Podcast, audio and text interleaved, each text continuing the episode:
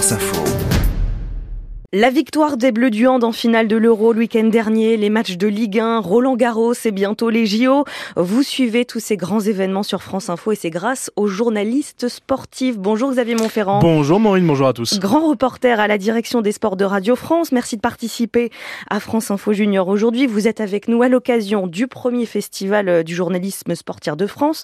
Euh, ça commence aujourd'hui à Laval et vous répondez aux questions des élèves euh, de 5e du collège Claude Bernard à Paris. Et on va commencer avec une question de Nawel. Qu'est-ce qui vous a donné envie de devenir journaliste spécialisé dans le sport?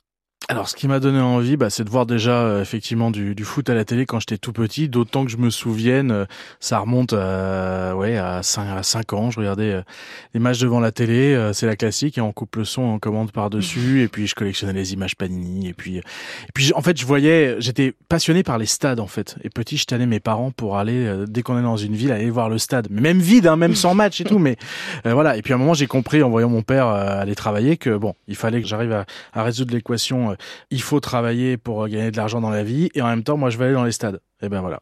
Les deux combinés. bah voilà. Mais quand on est journaliste sportif, on, on commente en direct des, des compétitions. C'est grâce à vous euh, qu'on peut suivre euh, euh, ce qui se passe pendant un match de football, par exemple. mais il y a aussi du travail avant ça. Ah, il y a beaucoup de travail de préparation, ouais, parce que c'est sûr que si on connaît pas les joueurs, qu'on connaît pas les tactiques, il faut tout préparer, se renseigner. On lit beaucoup, on passe quelques coups de fil. Enfin voilà, on, on travaille. Il y a beaucoup de préparation en, en amont avant un, un match, avant de, effectivement d'être à l'antenne sur France Info. Ouais. On continue avec toi, Gabriel. Bonjour, quel est votre sport préféré? Je vais pas être très original, c'est le football parce que c'est le sport qui m'a accompagné dans dans mon enfance. Euh, c'est euh, le sport le plus intime pour moi forcément, euh, comme pour beaucoup de, gens.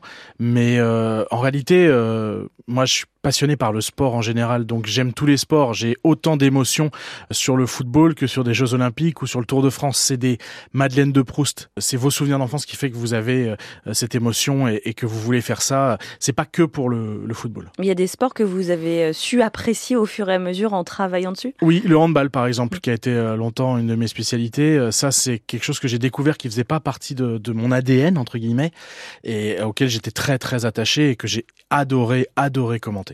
Et en plus, ça réussit plutôt bien ouais, en français en ce moment. Ouais. euh, on poursuit avec une question d'Elia. Êtes-vous souvent en déplacement Tout le temps. toutes les semaines. On n'est pas beaucoup à la maison. Non, toutes les semaines effectivement. Ça c'est euh, c'est une vraie c'est à la fois j'ai fait ce métier pour ça.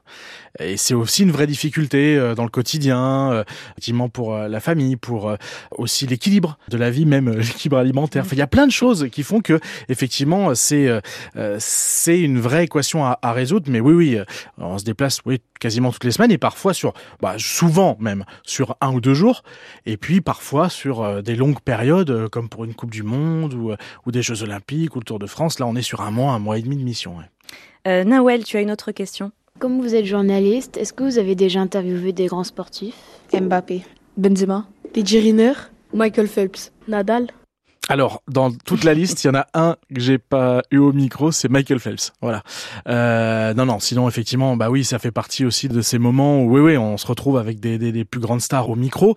Il faut, je vous parlais de l'enfance, il faut enlever, il faut être capable de retirer ça euh, du moment où on est journaliste au micro avec euh, avec quelqu'un. Déjà parce que quand c'est Mbappé ou des gens avec qui on travaille, euh, qu'on a face à nous, c'est pas des gens avec qui on a une un souvenir, avec qui on a grandi. Ça, c'est différent.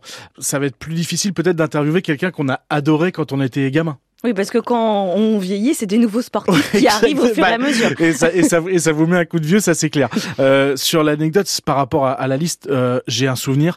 Nadal est certainement le, le, plus gentil, le plus attentionné. C'est un vrai, c'est une vraie crème, euh, Raphaël Nadal. Et pourtant, le tennis, c'est pas du tout mon rayon. Mais j'imagine que les enfants, ils se demandent si on est impressionné quand on est face à des, des stars du monde du ben, sport. En fait, j'ai un peu répondu mm. non, euh, parce que c'est le journaliste professionnel de presque 40 ans qui interviewe Mbappé ou Benzema ou voilà, ce serait plus difficile et c'est plus difficile forcément, euh, soyons honnêtes, euh, quand c'est quelqu'un qui a été une idole d'enfance. Ah ça, c'est à ton tour. En tant que journaliste, quelle est votre compétition euh, la plus dure? Ah, j'ai aucun doute là-dessus. Euh, la plus dure, c'est le Tour de France. Ah. Parce que c'est à la fois une performance journalistique, mais c'est surtout en réalité une performance physique.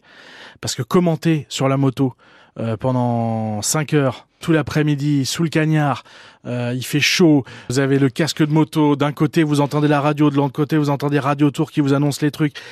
Vous sortez de ça et puis vous descendez de la moto, vous avez mal aux fesses. Faut aller faire les interviews au bus, monter les sujets avant 21h parce qu'à 21h ils coupent l'électricité sur les sites. Enfin, c'est un truc de malade. Et c'est quasiment tous les jours. Et c'est tous les jours. Ah ouais, il y a deux jours de repos euh, qui sont en fait pas des jours de repos parce qu'il faut courir à travers euh, les, les routes parce qu'il faut aller sur les conférences de presse d'une telle équipe, telle équipe, telle équipe. Le Tour de France, c'est une performance physique. Pour le journaliste sportif, il n'y a rien de plus dur. Mais il y a l'adrénaline aussi. Ah ben non, mais c'est génial. Non mais moi c'est vraiment, je parlais de Madeleine de Proust, c'est une Madeleine de Proust euh, le Tour de France, c'est incroyable. On termine avec une question de Gabriel. Allez-vous couvrir les Jeux Olympiques? Oui, à Paris j'ai oui, cette chance. Euh, j'ai déjà la chance d'avoir vécu des Jeux Olympiques euh, avant. J'ai fait Rio, Tokyo, j'ai même fait Pékin en plein Covid. Euh, les Jeux d'hiver, ça c'était quand même une expérience assez incroyable. Et oui, je vais avoir cette chance de faire les, les Jeux de Paris 2024 et euh, je vais revenir à, à, une de mes euh, spécialités euh, qui était le basket.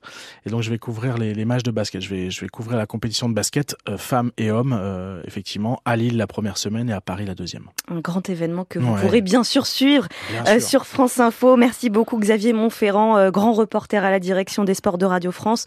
merci aux élèves de 5e du collège Claude Bernard à Paris et merci à Estelle Fort pour la préparation de ce France Info Junior.